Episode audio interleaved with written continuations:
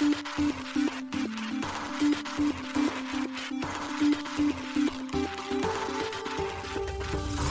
しい経済ニュース。この番組では現当社のメディア新しい経済がブロックチェーン仮想通貨フィンテックに関する日々のニュース解説を平日毎日音声コンテンツでお届けしています。そして新しい経済ではブロックチェーン仮想通貨に関するニュース解説記事やインタビュー記事学習記事などのたくさんのコンテンツを掲載しております。ぜひ新しいひらがな経済漢字で検索してメディアもチェックしてくださいそして LINE 公式アカウントではメディアの更新情報を配信しております LINE 公式アカウントにもぜひご登録ください現当社新しい経済編集部の大塚です。高橋です。はい、本日は1月の31日水曜日です。今日のニュースいきましょう。イーサリアム大型アップグレード、デン君が2つ目のテストネットに実装完了。残すはホレスキー。Web3 決済インフラ、トランサックがビザと提携。145カ国超でオフランプサービス提供へ。現物イーサリアム ETF 承認は5月23日との予想。スタンダードチャータード銀行リサーチャー報道。 SBI VC トレード、ステーキングサービスに Flare 追加へ。 Binance にソラナ DEX の Jupiter 上場へ。暗号資産決済スラッシュが Mantle Network と提携、独自トークン SVL のエコシステム移行へ。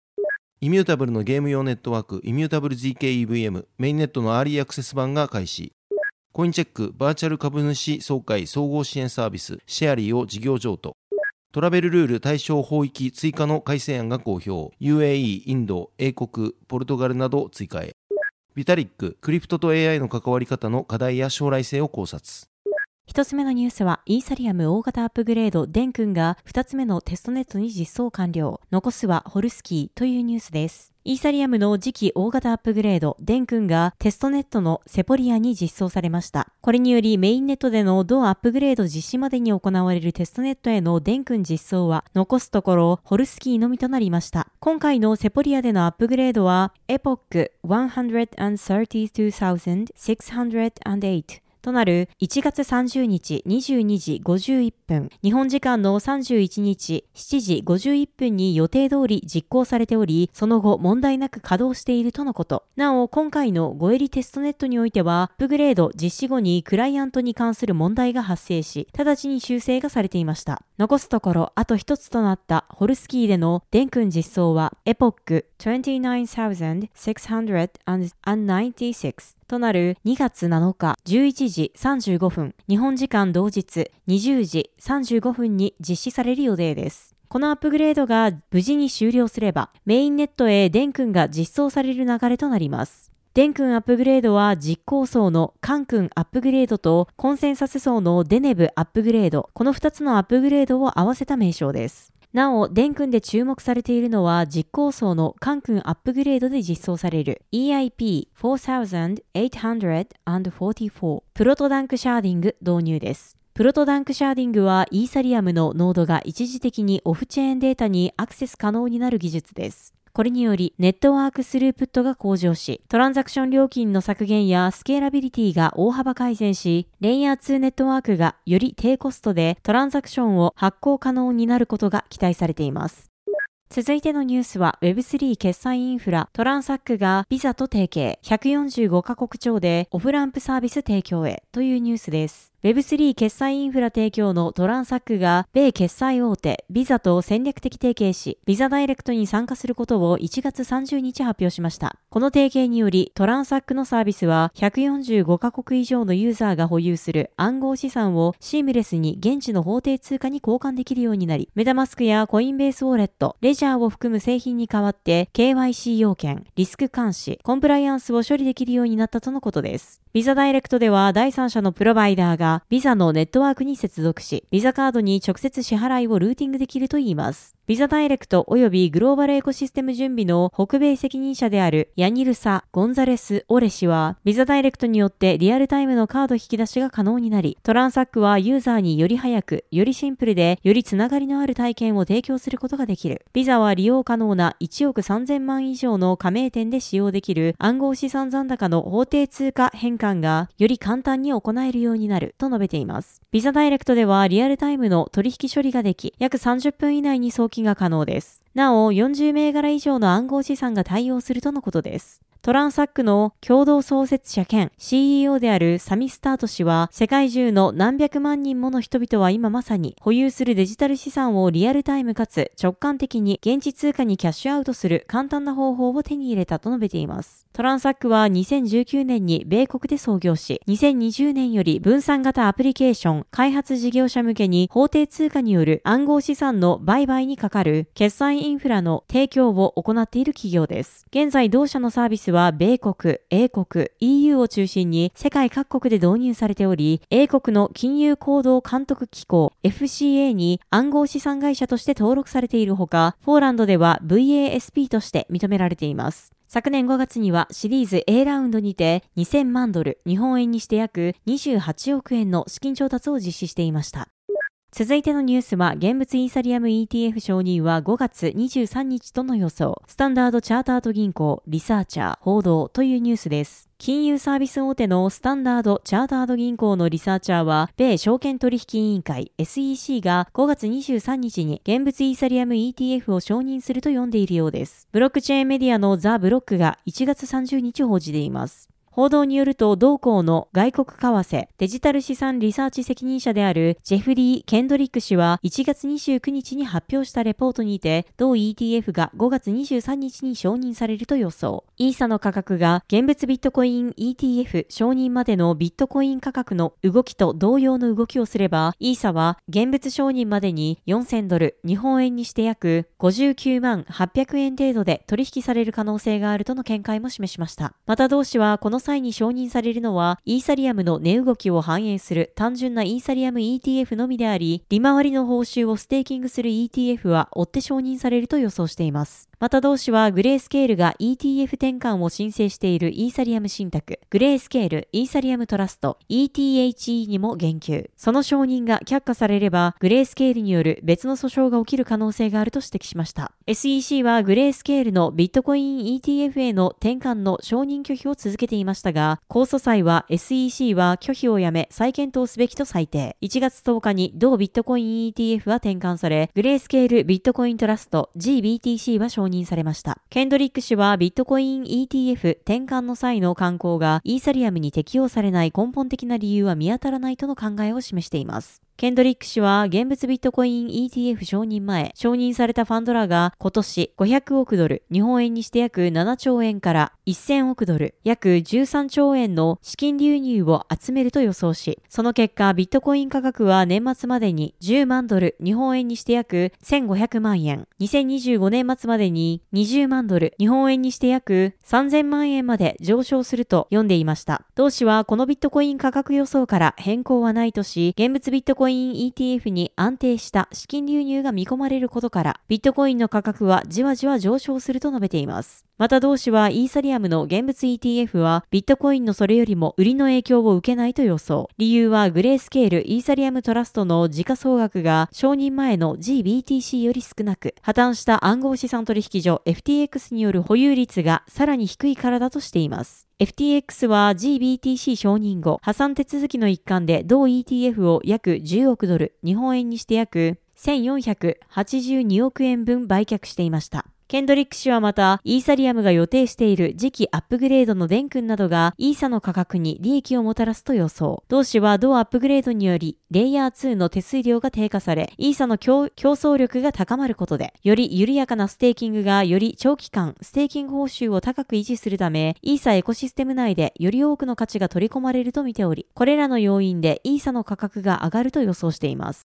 続いてのニュースは SBIVC トレードのステーキングサービスにフレア追加へというニュースです。国内暗号資産取引所 SBIVC トレード提供のステーキングサービスに暗号資産フレアが2月1日に追加される予定です。同取引所が1月31日発表しています。これにより同取引所のステーキングサービス取扱銘柄は国内最多の10銘柄となる予定です。なお SBIVC トレード提供のステーキングサービスは同取引所においてサポート銘柄を保有する全ユーザーが対象となっており利用には別途申し込みなどは不要です。対象暗号資産を保有しているだけで収益ステーキング報酬が得られるようになっています。フレアステーキング報酬については現時点で年率7.0%程度を見込んでいるとのことです。報酬付与については0.001フレア単位で翌月15日まで実施されます。手数料は配分ステーキング報酬の25%になるといいます。注意点としては SBIVC トレードで提供されているレンディング貸しコインサービスに貸し出している暗号資産についてはステーキングの対象外となるということですまたフレアのラップデリゲート代行サービスを利用している場合もその対象外になるといいますなお、このサービスはフレアのエアドロップにて未配布となったフレアを今後受け取るためのラップデリゲートを SBIVC トレードが代行するものです。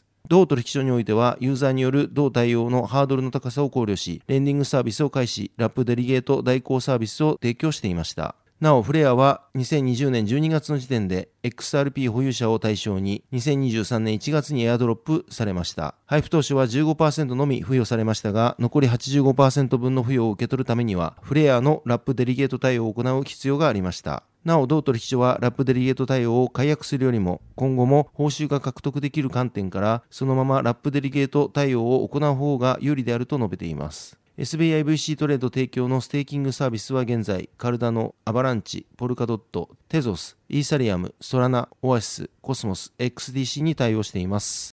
続いてのニュースは、バイナンスに JUP 上場へというニュースです。大手海外暗号資産取引所バイナンスが Jupiter JUP の取扱い予定を1月31日に発表しました。JUP はソラナブロックチェーン上に構築されている DEX Jupiter Exchange の独自トークンです。トークンローンチ及びエアドロップが世界協定時1月31日15時、日本時間2月1日0時に実施される予定です。それに伴い、海外暗号資産取引所のバイビットや OKX、ビットゲットなどでも JUP は上場します。バイナンスの発表によると JUP の取扱いは現物取引にて1月31日15時半世界協定時より開始されます。取引ペアについては JUP、USDT、JUP、FDUSD、JUP、TRY がサポートされるということです。また、入金はすでに対応を開始しており、出金については2月1日15時半世界協定時より対応を開始するということです。なお JUP はバイナンスに上場している他のトークンよりも高いボラティリティと高いリスクをもたらす可能性のあるトークンを表すシードタグが適用されています。シードタグが適用されているトークンを取引するには、バイナンススポットまたはバイナンスマージンプラットフォームにて90日ごとに対応するクイズに合格し、利用規約に同意する必要があるということです。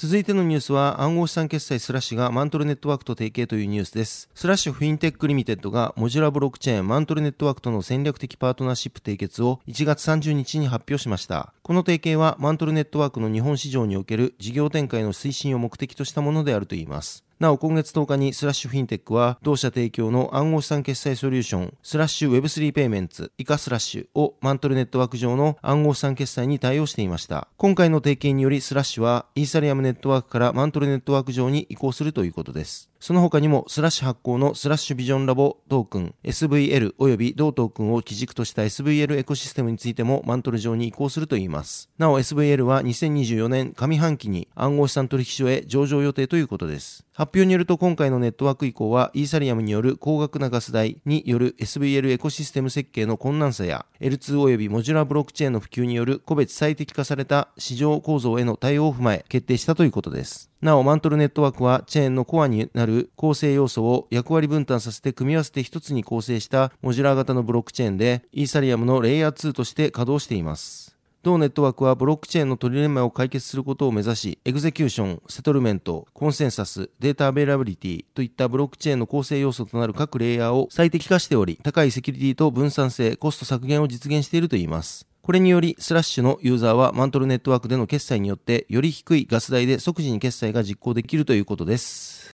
続いてのニュースは、イミュータブルのゲーム用ネットワーク、イミュータブル GKEVM、メインネットのアーリーアクセス版が開始というニュースです。Web3 ゲームプラットフォーム提供のイミュータブルが、イミュータブル GKEVM メインネットのアーリーアクセス版の開始を1月29日発表しました。ゲーム用に設計されたレイヤー2スケーリングソリューションのイミュータブル GKEVM では、GK ロールアップ活用の大規模なスケーラビリティ、スマートコントラクトの互換性、ガス代不要のユーザー体験が提供されるといいます。これらの機能はすべてイーサリアム上に構築されています。また、イミュータブル GKEVM は現在アーリーアクセス版であるため、ローンチ時には選ばれたゲームスタジオとパートナーのみがカスタムスマートコントラクトを導入できます。チェーンへのアクセスは順次オープンしていくとのことで、イミュータブルは現在、ウェイティングリストへの登録を案内しています。なお、ゲーム開発者はイミュータブル ZKEVM を使うことで、前述したガス代不要のユーザー体験のほか、強化されたゲームプレイメカニクス、シームレスな相互運用性、市場投入までの迅速性などを享受でき、優れたゲームを簡単に構築できるとのことです。また、イミュータブルは、ギルド・オブ・ガーディアンズ、メタルコア、シャドーバウンド、スリーバース、クールキャッツ、バッドマッドロボット、スペースネーション、アイボールゲームズ、イマジナリーワンズなどのゲームが、イミュータブル ZKEVM 上でいち早くローンチされることに尽力しているとのことです。イミュータブル ZKEVM の正式なメインネットは数週間以内に一般公開される予定です。イミュータブルは今回の早期アクセス版を開始するため、ポリゴンとパートナーシップを締結しています。両社は昨年3月、暗号資産ポリゴンをステークするバリデーターが安全に利用できる GKEVM を開発中であることを発表していました。GKEVM はゼロ知識証明を活用して、イーサリアムの仮想マシンである EVM に代わって、コントラクトやブロックチェーン内のステートの変化を計算する仮想マシンのことです。GKEVM はロールアップを利用したレイヤー2ブロックチェーンに比べ、ファイナリティまでの速度やセキュリティ、プライバシー、プログマビリティ、スケーラビリティなどの点で優れており、ポリゴン GKEVM のほか、GK シンクエラといったブロックチェーンで採用されています。また、ロールアップとは元となるブロックチェーンのセキュリティなどを活用しながら、ガス代やネットワークの混雑解消を図るスケーリングソリューションのことです。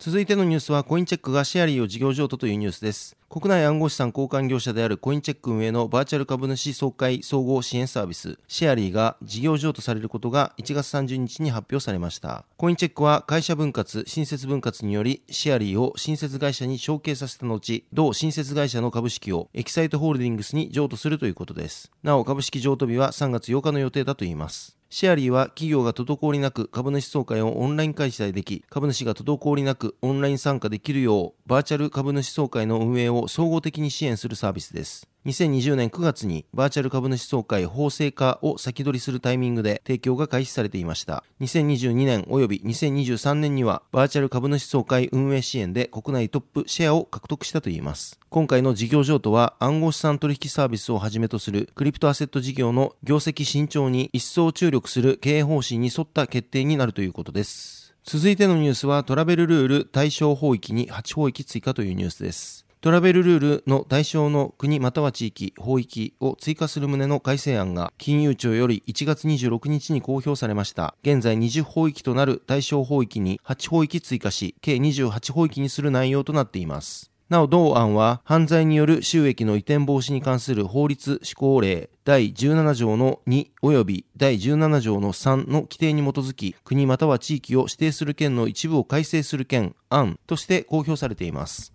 この改正案により追加されるのは、アラブ首長国連邦、インド、インドネシア、イギリス、エストニア、ナイジェリア、バーレーン、ポルトガルです。なお、現在の対象法域は、アメリカ合衆国、アルバニア、イスラエル、カナダ、ケイマン諸島、ジブラルタル、シンガポール、スイス、セルビア、大韓民国、ドイツ、バハマ、バミューダ諸島、フィリピン、ベネズエラ、香港、マレーシア、モーリシャス、リヒテンシュタイン、ルクセンブルクとなっています。トラベルルールとは暗号資産交換業者、電子決済手段等取引業者 VASP が暗号資産電子決済手段の移転時に送付人、受取人の情報を通知する義務のことです。このルールにより、利用者の依頼を受けて暗号資産の送付を行う暗号資産交換業者は、送付依頼人と受取人に関する一定の事項を、送付先となる受取人側の暗号資産交換業者に通知しなければならないというものです。なお、通知対象の法域の法制度が整備されていなければ、通知の実効性に欠けること等に鑑み、トラベルルールの対象は日本の通知義務に相当する規制が定められている法域に所在する外国業者への移転に限ることになっています。今回は各法域におけるトラベルルールの施行状況を踏まえた法域追加になるということです。今回の改正案はパブリックコメント終了後、所要の手続きを経て交付適用の予定ということです。なお、パブリックコメントは2月25日18時まで募集されています。続いてのニュースは、ビタリック、クリプトと AI の関わり方の課題や将来性を考察というニュースです。イーサリアムの共同創業者であるビタリック・ブテリン氏が AI とクリプトの関わりは課題があるにせよ可能性はあるとの見方を示しました。同氏が1月30日に投稿したブログで述べています。ブログのタイトルは The Promise and Challenges of Crypto plus AI Applications クリプト足す AI アプリケーションの将来性と課題です。同ブログでブテリン氏は AI の潜在的な役割をビデオゲームの構成要素に例えて考察。広範な概念を持つ AI をゲームのプレイヤーとしての AI、ゲームへのインターフェースとしての AI、ゲームのルールとしての AI、ゲームの目的としての AI の4つの主要カテゴリーに分類しました。その中でもゲームのプレイヤーとしての AI は実行可能性が高いとブテリン氏は評価しています。このカテゴリーはオンチェーン分散型取引所 DEX が重要な用途に使われ始めて以来、10年近く存在してきたものであり、ボットは人間よりもはるかに優れた最低取引アービトラージを行えるとブテリン氏は指摘。最終的には非常に現実的な AI とクリプトの組み合わせだと評価しました。また、同氏はこのカテゴリーの AI は高度なレベルにおいて予測市場を実現させるとしました。これは AI はある出来事の結果を予測するために使われ、ブロックチェーンベースのメカニズムは AI または AI を操作する人がその推測に基づいてどれだけの報酬やペナルティを受け取るべきかという規則を強制できるというものです。次にブテリン氏はゲームへのインターフェースとしての AI について可能性は高いがリスクも高いと評価しています。同カテゴリーではメタマスクの詐欺、検知機能などのツールが AI により超強化される可能性がある一方、純粋な AI インターフェースは他の種類のエラーのリスクを高めるため、現時点ではリスクが高すぎると指摘しました。また、突起すべきリスクとしてブテリン氏は、ユーザーがオープンソースのウォレット内の AI アシスタントにアクセスできる場合、攻撃者もその AI アシスタスタントにアクセスできるため、ウォレット防御を発動させないハッキングや詐欺を仕掛ける機会が無制限に与えられる点を挙げました。同氏は現代の全ての AI はどこかしらバグを抱えており、モデルへのアクセスが制限されている学習プロセスであっても、バグを見つけるのはさほど難しいことではないとも述べています。そしてブテリン氏が最もハイリスクで注意深く行動するべきと考えているのがゲームのルールとしての AI です。クリプトのオープンソースという性質は AI をゲームのルールとして使おうとする場合、AI と相反する働きをすると言います。これは例えば AI 裁判官を使ったり、スマートコントラクトや DAO が特定の主観的判断を下すのを助けるために AI を利用する場合とのことです。攻撃者は自由に最適化された攻撃を設計し、モデルを騙して真逆のことを信じさせることができるとブテリン氏は述べています。ブテリン氏はゼロ知識証明がモデルを証明することに役立つかもしれないとしましたが、それは AI のすでに重い処理能力をさらに増やすだけであり、学習データを選んだ人がポイズニング攻撃で簡単にモデルを壊してしまう危険性があると指摘しました。最後にブテリン氏はゲームの目的としての AI として、もし開発者たちが信頼できるブラックボックス AI を作り上げることができれば、ブロックチェーンを超えた実用性を持つ AI を作るのにも使えるだろうし、その用途は大きく広がる可能性ががあるとの見方を示しました。ブテリン氏はこれらの全ての分野で AI の建設的なユースケースの試みが増えることを期待していると締めくくっています。はい、本日のニュースは以上となります。そして本日新しいコンテンツ出ておりますので紹介させていただきます。今回は特集、サトシ仲本が残した言葉、ビットコインの歴史をたどる旅の最新記事が公開されました。今回は中央管理型通貨の恣意的なインフレリスクとおさらばしましょう。サトシがビットコイン0.3リリースで寄せた言葉です。こちら新しい経済のサイトから見られるようになっておりますので、ぜひご覧ください。はい、このように私たち新しい経済編集部ではブロックチェーン暗号資産に関するニュースを平日毎日ラジオで配信をしております。本日ご紹介したニュースやコンテンツはすべてサイトの方に上がっております。ぜひサイトの方も見に来てください。新しいひらがな、経済漢字で検索して見に来ていただければと思います。それでは本日はありがとうございました。ありがとうございました。